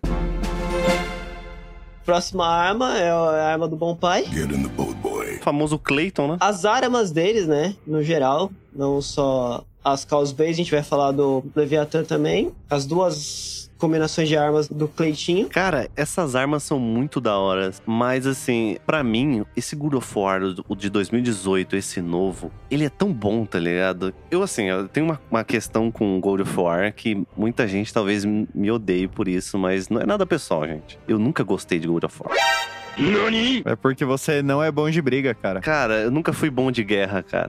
Mas, não, eu, eu sempre tive um- uma problemática muito grande com personagens que eram muito hook, sabe? Brutamontes, assim, que não pensavam muito e... Claro, é, eu acho que o, o Clayton tá um pouquinho longe disso, mas... Sei lá, sempre tive um probleminha. Então, agora o Leviathan, pra mim, ele tem um peso tão interessante, ainda mais pelas possibilidades. As árvores de habilidade que você vai colocando ali dentro. Eu acho que eles conseguiram fazer as duas melhores armas pros tipos de jogos que eles fizeram, porque são dois tipos de jogos diferentes, né? Uhum. A Chaos Blade combina muito com o Hack Slash e o Leviathan combina muito com o estilo de jogo do World of War novo. Tá mais pra um estilo de batalha Mais cadenciada, né? cadenciado e tal. Não chega a ser, tipo, Souls-like, mas bebe da fonte da- do estilo de Uhum. batalha de Souls-like. Eu concordo com o Sandro que quando a gente pensa em hack and slash, pelo menos eu, quando eu penso em hack and slash, a arma que me vem na minha cabeça mesmo pra esse estilo de jogo é a Chaos Blade do, do Kratos. O fato de serem duas adagas presas no braço dele, ele consegue rodar, esticar e colocar fogo naquilo. E também gosto muito do machado novo, né? Sim. Gosto muito do Leviathan também. Pra ser sincero, eu colocaria a Chaos Blade no ranking S, porque eu acho ela muito foda, e o machado no A. Nossa, eu inverteria isso, saca? E só pra falar um ponto, é, você falou de hack and slash, lembra o God of War? Pra mim vem muito Devil May Cry na minha cabeça, né? Aham. Mas aham. eu entendo, de poucas pessoas que eu conversei, assim, tem um- as pessoas têm um apego sentimental muito grande por essa arma. Uhum. É, justamente lembrando dos primeiros God of War, de PlayStation 2, lá, tipo, né? Sim, sim. É, dá pra entender. Eu acho que eu aceito essa arma no ranking A, mas no S também. Cara, pra mim ela é um ranking A, porque ela não é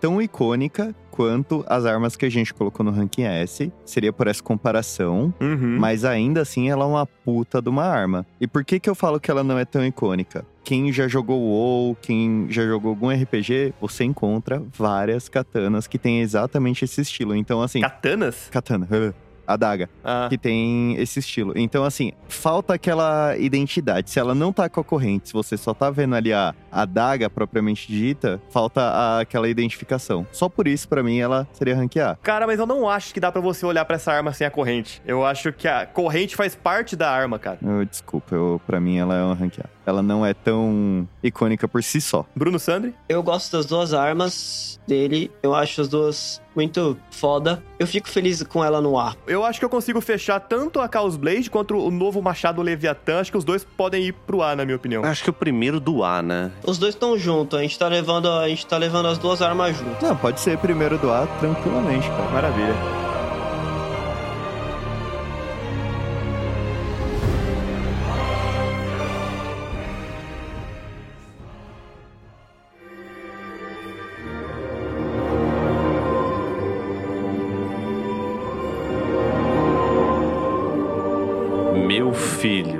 Dia em que você nasceu, as florestas de Lordaeron sussurraram o nome.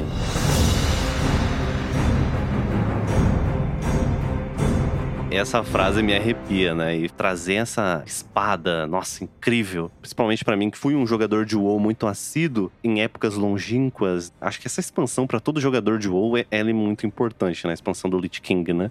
Essa, com certeza, vai ter um apego sentimental muito grande pra mim. Eu não sei se pra vocês. Cara, sinceramente, não foi um jogo que me marcou muito. Fui jogar depois de mais velho, mas não fez parte da minha adolescência. Mas ainda assim, a Lamento Gélido pra mim, ela é a mesma coisa que o Sabre de Luz no sentido de ser uma arma que vem de uma franquia que eu não aproveitei, mas ainda assim eu consigo olhar pra franquia, consigo olhar pra arma e entender o peso que ela tem, o quanto que ela simboliza aquilo ali e o quão legal a a arma ela é propriamente dita, né? Aqui a gente entra naquela categoria de espadas que são esteticamente legais, igual a espada justiceira, que são esteticamente legais, mas que elas, além de serem espadas, elas também têm poderes imbuídos. Eu só não colocaria no S por falta do apego nostálgico, mas se vocês quiserem colocar no S também, pra mim tudo bem, eu colocaria como uma arma A. Cara, pra mim ela é S fácil. De verdade. Ela é foda. Ela é S, se você colocar a trilha sonora do Lich King, então, cara, ela fica, sabe, ela, ela fica, vira um absurdo, né? Pra mim, pelo menos, pesa muito mais. Eu vou colocar na edição a musiquinha agora, só pro pessoal se sentir mais inclinado com a decisão, então.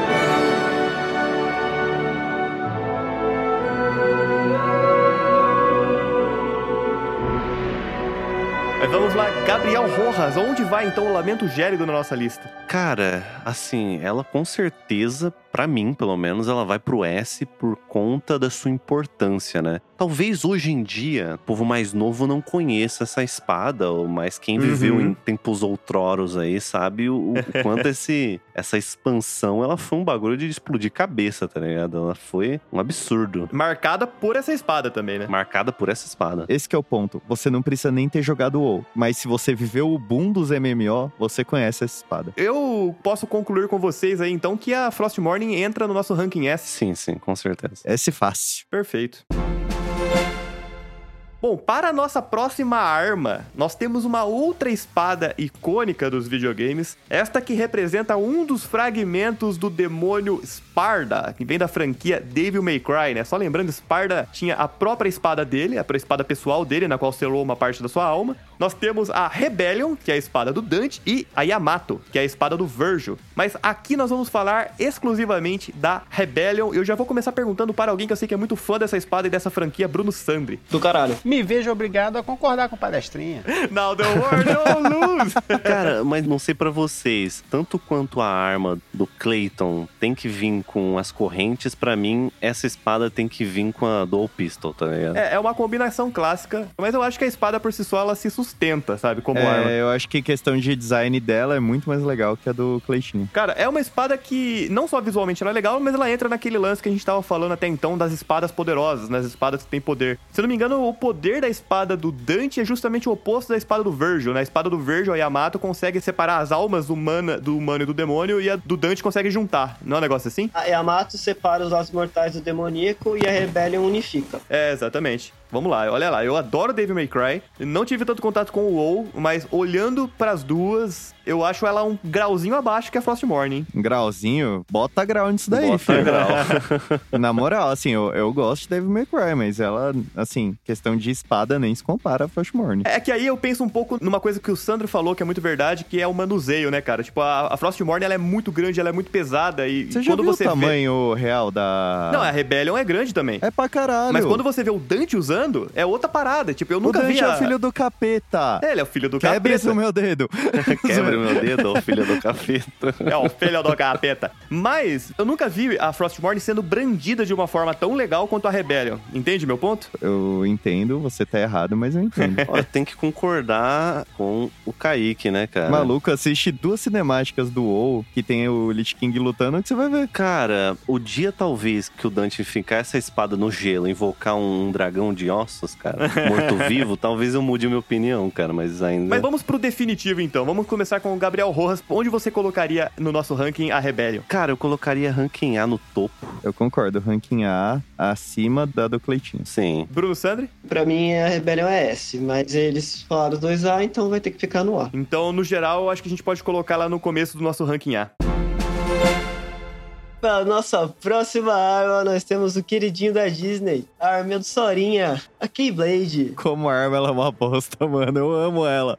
Eu amo a Keyblade, mas como arma ela é uma bosta. Cara, é uma chave, né? É uma chave. E a utilidade dela dentro do universo do Kingdom Hearts é completamente impactante e importante. E toda a missão do Sora dentro do universo, toda a mensagem infantil por trás do Kingdom Hearts, que eu amo essas mensagens infantilzinha. Por mais que no final sempre acaba virando um monstro genérico gigante, eu curto. Cara, eu não, não fui um jogador grandioso dessa franquia, né? Então, assim, zero apego total e não tenho muita noção também de como ela é, né? Eu tô completamente com o Rojas nessa. Eu não conheço nada de Kingdom Hearts, fora que é um crossover muito legal aí entre a Square Enix e a Disney. Mas, assim, eu preciso de um argumento pra entender a importância desse formato como arma, cara. Porque eu olho pra isso e falo, velho, isso é muito tosco, sabe? Eu não sei se ela tenha realmente uma importância dele ter esse formato pra ser uma arma. Aí, mas aí é com vocês, eu não sei. Que ele tem que pegar todas as chaves, tipo, todos os, os portos de todos os mundos, ele precisa da Keyblade pra isso. A fita é que essa arma, a Keyblade, ela tem o poder de abrir a porta entre os, os mundos, as dimensões daquele universo, tá ligado? Cara, eu acho isso interessante, mas eu viria essa função colocando ela muito mais na função de acessório do que arma, propriamente dita. Tipo, ela é uma chave espada que tem função de chave, mas enquanto arma. Cara, eu vou esperar o Sandro e o Kaique dar suas notas, porque eu, eu também não tenho muita, muita noção, não. O que, que vocês acham? Vou ser sincero, não colocaria no S, mas ela é melhor que a varinha das varinhas pra mim. É isso que eu tenho pra falar. Ó, eu entraria num consenso tranquilo se ela fosse primeiro do B. Estou de acordo. Ok, primeiro do B. Tá, eu, eu não vou opinar nessa, nessa espada porque eu não conheço a franquia e se eu for opinar vai ser única e exclusivamente pela estética e minha nota vai ser baixa porque, enfim, não acho que parece uma espada de alguma forma. Mas tá valendo. Então eu concordo com vocês aonde vocês quiserem colocá-la. Porque ninguém morre no universo da Disney, mano. Só os pais das crianças. Cara, eu queria dizer que é perigoso ir sozinho. Então pegue esta espada e vá salvar a princesa Zelda. Beleza, já puxei a espada.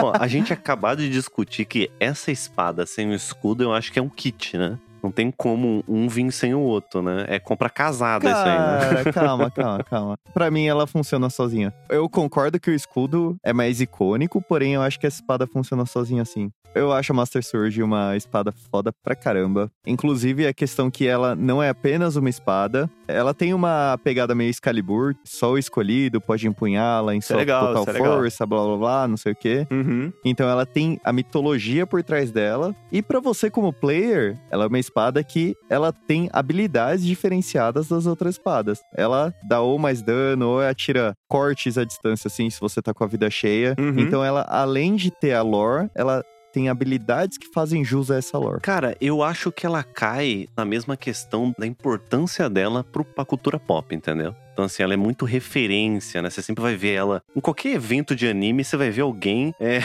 Usando a Master Sword. exatamente. É que tem uma coisa no Zelda, na franquia, né, como um todo, que é mais icônica do que a Master Sword e mais icônica até que o escudo, e isso acaba diminuindo um pouquinho a importância de modo cultural cultural, assim, desses dois objetos, que é a Triforce. Ah, sim, é, sim, de fato. A Triforce, por toda a sua importância, por todo o seu destaque em todos os jogos, na minha opinião, ela acaba diminuindo um pouquinho o destaque que teria a espada e o escudo. Uhum. Mas longe de ser uma espada ruim, eu acho que ela é uma das espadas mais legais, inclusive. E ela tem tamanho de espada. tem esse ponto. Eu acho que ela é uma espada legal. Eu acho que ela tá ali junto com o Mjolnir, sabia? Na minha visão, pelo menos, assim. Vamos olhar pras espadas que a gente já classificou pra ficar mais fácil. Porque o nosso ranking S, por enquanto, só tem espadas, né? Nós temos o Sabre de Luz, a Espada Justiceira e a Frostmourne. Ela tá nesse nível? Cara, assim, se fosse só, tipo, sei lá, o Ocarina of Times, estaria, na minha opinião. Uhum. Agora, como tem vários jogos e a Triforce é mais importante que a espada, não. Então você acha que ela cai aonde? Pro A ou pro B? Pro A. E pra mim, ela é A à frente da espada do Cleitinho. Pra mim, ela já não entra no B porque ela tem formato de espada e ela já é mais legal que a Keyblade, né? Então. Hater do caralho, né, mano? então, beleza. A Master Sword fica no nosso ranking A.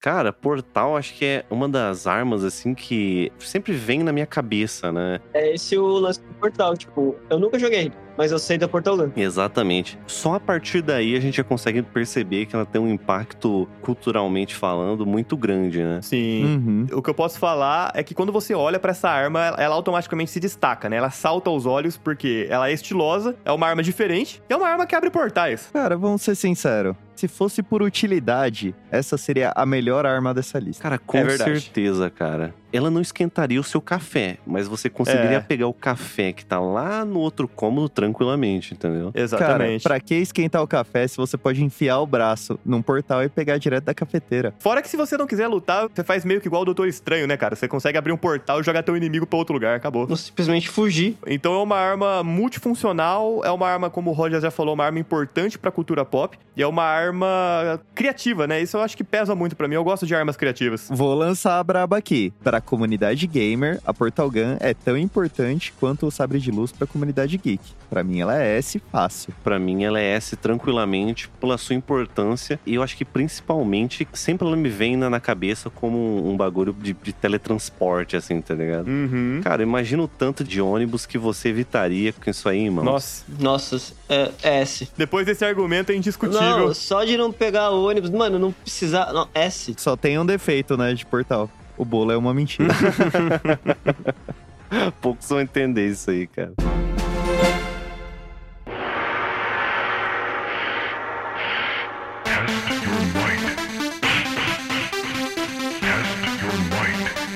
Vamos passar para a próxima arma, que é do universo do Parecia o Mortal Kiko, Kombat.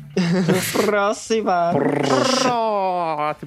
próxima arma, que é do universo do Mortal Kombat, que é a Kunai Scorpion. Get over here! Get over here! É uma arma interessante porque não é só simplesmente uma kunai, né? É uma kunai associada a uma corda, associada a uma corrente, que pode ser utilizada em combos ali, tanto de mais curto alcance, pra você usar ele como uma extensão giratória do seu corpo, como também pode ser utilizado com a que seria a sua função mais importante, que é puxar o inimigo até você. Fora que na mão do Scorpion se torna uma arma infernal, né? Capaz de conduzir calor, capaz de partir o seu inimigo ao meio como se fosse uma faca passando pela manteiga, como ele usa no Fatality aí do MK. Cara, não sei se pra vocês, mas essa arma pra mim, ela é muito parecida com a arma do Cleitinho, cara. Ela é uma versão simplificada, de certa forma, né? Exatamente, é. E menor. E menor. Uma versão menor, uma versão simplificada da arma do Clayton. Gente, eu tenho uma dúvida muito sincera sobre essa arma. Hum, qual? Seguinte, Como que ele puxa? isso, se quem puxa é uma magia da arma ou é o Scorpion. Porque assim, se for uma magia da arma, legal, da hora pra caralho, arma foda. Agora, se for uma magia do Scorpion, aí ela não tem muita diferença da Kunai do Naruto. Não é magia do Scorpion. Tipo, o Scorpion puxa na força bruta. É, o, o ponto do Kaique é que, assim, a gente é apresentado a essa arma como sendo uma kunai, né? Uma kunai igual o Kaique falou, ela tem o aspecto de uma kunai do Naruto presa numa corrente. E ela não tem nada que, teoricamente, prenderia ela no corpo, né? Então ele só puxa porque sim. É, exatamente. É uma faca que entra e sai puxando. As coisas do Mortal Kombat funcionam na base do porque sim. Qualquer resposta pra qualquer pergunta que você fizer sobre Mortal Kombat, vai ser, porque sim. Cara, eu não sei vocês, eu acho o Scorpion extremamente bom. Só que a arma dele é uma merda. Cara, pode crer. O Sub-Zero tem uma espada de gelo, velho. É, Um cara. machado de gelo. Exatamente. O outro maluco lá tem uma espada de alma. E daí ele tem uma, uma kunai. Ele tem uma kunai com uma correntinha, tá ligado? Pra ele não perder. Ah, mas não. Um machado de gelo e uma espada de gelo não, não é funcional. Se for no zero absoluto, é. E se você for o Sub-Zero, obviamente. Porque senão você se fudeu. Mas eu, eu concordo, assim, eu acho que a, a kunai do Scorpion tem muita relevância por ser o Scorpion que está utilizando. Mas na mão de outra pessoa é só uma adaga com uma correntinha. E a mão, ela ia parar no meu pescoço. Inclusive, galera, tem essa arma no Kung Fu, né? Tem o dardo com a corda corrente no Kung Fu e a galera tem uns vídeos na internet, o pessoal fazendo uma, umas acrobacias muito legais com ela. Mas realmente não é uma arma tão eficiente pra combate, né? Ela é muito mais estética do que qualquer coisa. E ela é a marca registrada do Scorpion, mas sem ser o Scorpion, ela, ela perde, acho que, grande parte da sua importância. Eu acho que talvez uma arma C. Cara, pra mim ela é uma arma D, porque ela é uma kunai comum. Cara, a gente não colocou nada no D ainda, e vendo o que vai vir aí, eu acho que as outras não vão ceder. Cara, assim, eu gosto muito do movimento, do uso dessa kunai, mas ela é uma kunai normal. Então, todos de acordo aqui, podemos colocar a kunai do Scorpion como uma kunai comum, não tão interessante assim, que vai pro nosso ranking D. Sim. Sim, sim. Então, beleza, estamos de acordo. Então, pra terminar a nossa tier list, a gente vai vir aqui com dois espadões. Um espadão é o do nosso querido menino Cloud do Final Fantasy VII. E o outro espadão, se você gosta de jogo Souls-like, você tem que respeitar esse espadão. É basicamente isso. Cara, essa espada, ela é muito linda, né? Ela é legal. E principalmente isso nas costas, irmão. É uma moral. Braba. Nossa. Eu acho que, assim, armas grandes, né, espadas grandes, tem um apelo bem forte na cultura geek no geral, principalmente pra quem joga videogame e eu, enquanto jogador de Souls-like, eu gosto muito de fazer builds com armas grandes, sabe? É o meu estilo. Se eu posso escolher entre a build de destreza, que tem mais mobilidade, armas mais, mais rápidas, ou a build de força, que é uma build um pouco mais lenta, só que com armas enormes e que dão muito dano, eu prefiro a, a build de força. Então, assim, estaria me contradizendo muito se eu colocasse qualquer espada gigante da cultura pop em um ranking embaixo numa tier list. Eu também gosto, por exemplo, da espada do Zabuza, que entra mais ou menos nesse mesmo conceito. A Samerrada, que também é- tem um conceito bem interessante. Aqui nós estamos falando de duas espadonas brutas, que acho que nenhuma das duas tem habilidades especiais, se eu não estou enganado. A Buster Sword tem, você pode colocar matéria nela e ela usa o poder das matérias. O Cloud consegue soltar magia dependendo da, da matéria que tá nela. Mas ele precisa estar usando a espada, ele não consegue soltar pela mão. Sim, você tá usando espada. Ah, tá. Então a espada também, de certa forma, a espada do Cloud canaliza poder. Sim. Eu eu só gostaria de botar um ponto aí pro ouvinte. O Mario referenciou Zabuza Momoshi, o demônio do gás oculto, tá? Só pra quem não Você entendeu. está hein? falando de quem, ô Gabriel Roa? Seria Zabuza Momoshi? Ele mesmo, cara. Zabuza Momoshi, o demônio do gás oculto. Ai, meu Deus. Zabuza Momoshi, o demônio do gás oculto. Naruto pode ser duro às vezes. Ora, ora, isso não é o Zabuza Momochi, o demônio do gás oculto. Cara, mas realmente, eu acho que ela é uma espada importante, pelo menos pro mundo dos games, porque é Final Fantasy VII, né? Uhum. Então, eu acho que, pra, pelo menos pra mim, ela é rank S. Eu acho que assim, em termos de importância pro mundo dos games, a kunai do Scorpion também tem. Só que ela não é nem de longe tão interessante quanto as espadas enormes, né? As Sim, espadas é, gigantes, concordo, nesse aham. caso. Então eu acho que não é só pela questão da espada, eu acho que tem um pouco da estética também aí, pelo menos pro meu ranking pra esses dois aí. Mas como o Sandri falou, que a espada do Cloud, ela tem um diferencial, que é o lance de poder canalizar magia, que é você colocar matéria. De fato, né, agora eu lembrando aqui do Final Fantasy VII Remake que eu joguei, você pode ficar colocando as bolinhas e isso vai mudando, né, o soquete lá que você vai acoplando na espada, isso é interessante. Mas eu não colocaria nenhuma das duas no S, pra ser sincero. Não acho elas tão legais assim. Que justo, sim. Olhando pro patamar do nosso ranking S, é difícil. Pra mim,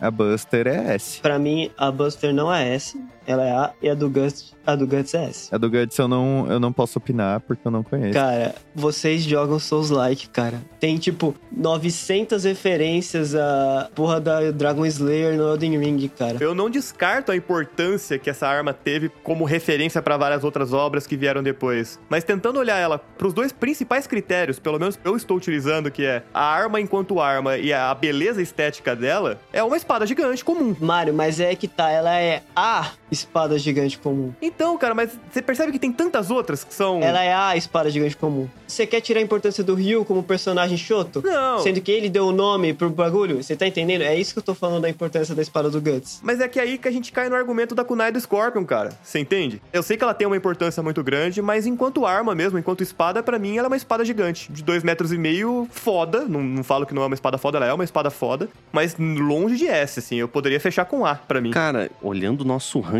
S, é uma espada gigante, tá ligado? Beleza, tem a sua importância, mas nosso ranking Mas S... é uma Frost Morning? É uma espada justiceira? Exatamente. Entendeu? Não, é, não chega assim. Eu, eu acho que ela é um A pra mim. Pra mim, a do Claude chega no S, Sim. mas a, a do Guts eu não, não sei opinar, eu não vou nem me meter. Cara, assim, ó, pra mim, na verdade, ela é B, mas por respeito ao Sandri, eu colocaria no A, entendeu? Eu tô, meio, eu tô meio que assim também, cara. Eu tô meio que assim também. Eu fecharia a do Cloud no A e a Dragon Slayer no B. Eu aceito o Claude no A, tranquilo. Ah, ok, vai. Eu, eu também concordo, eu concordo. Eu sei que o Sandri tá triste.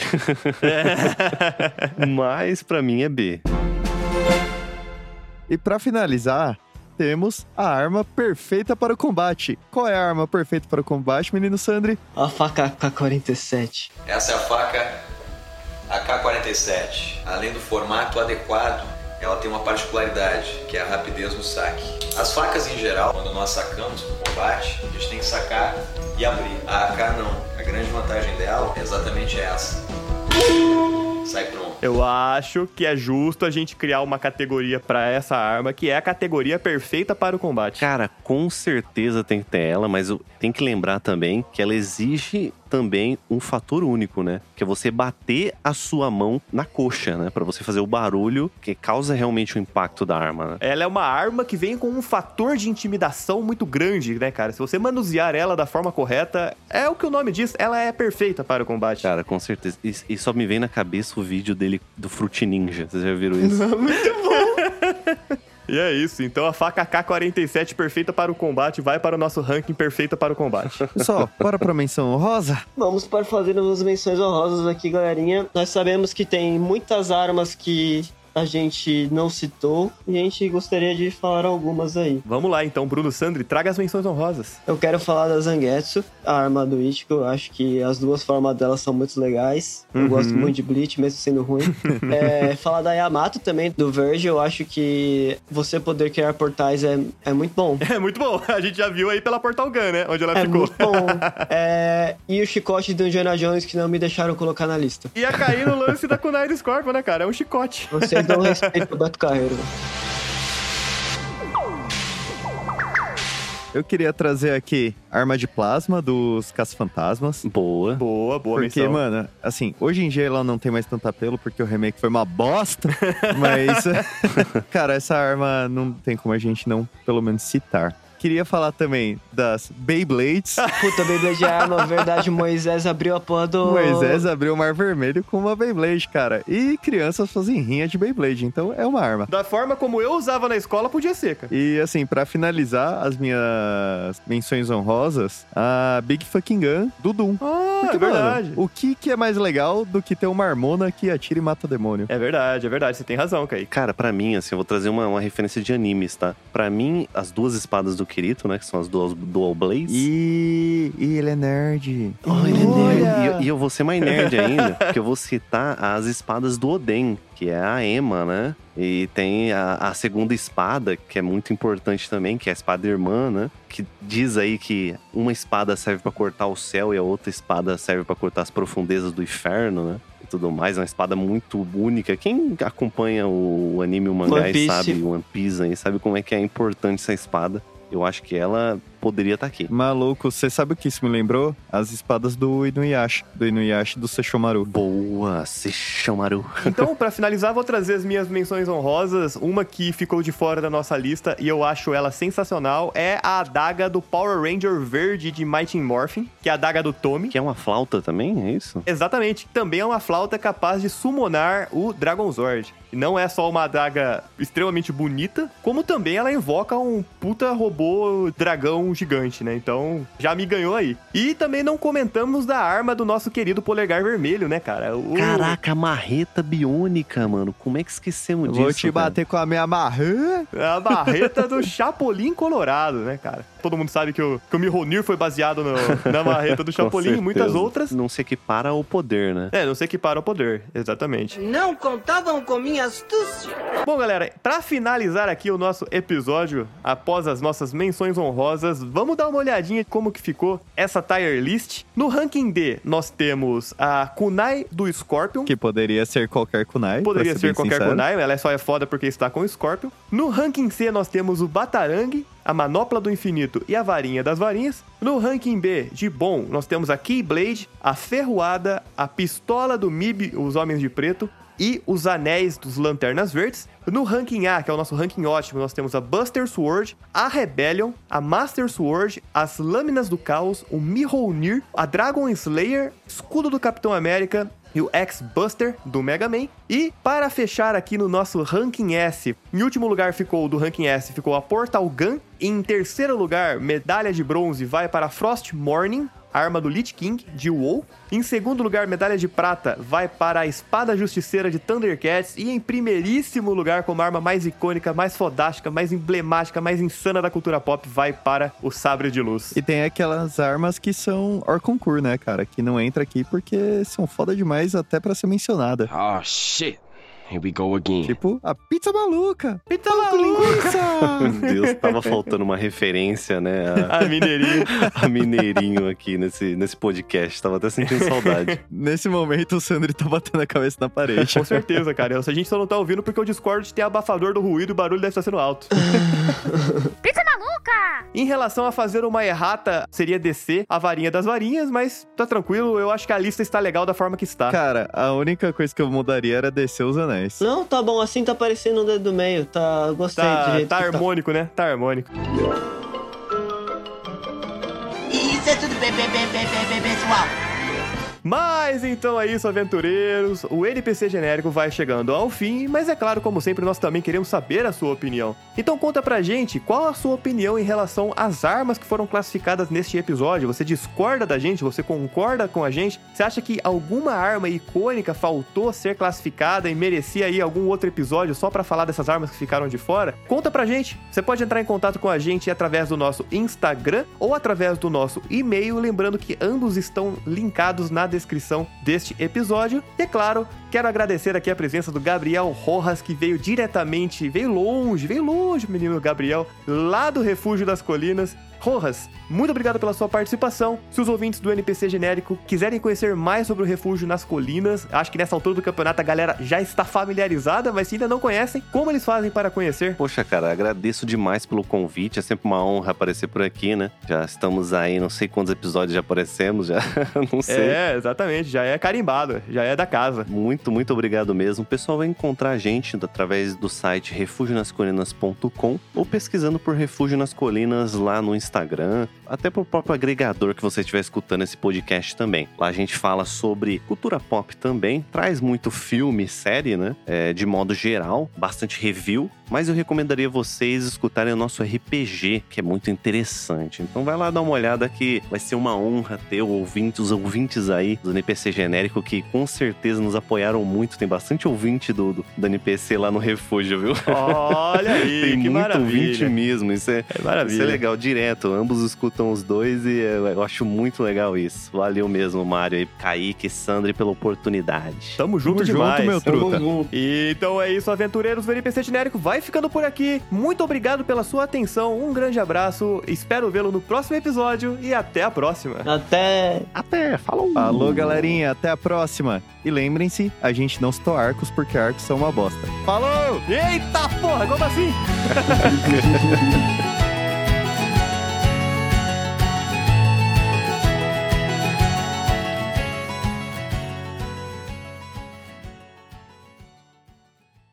O filho da puta terminou o episódio com isso pra não sobrar tempo pra discussão. Que cretino.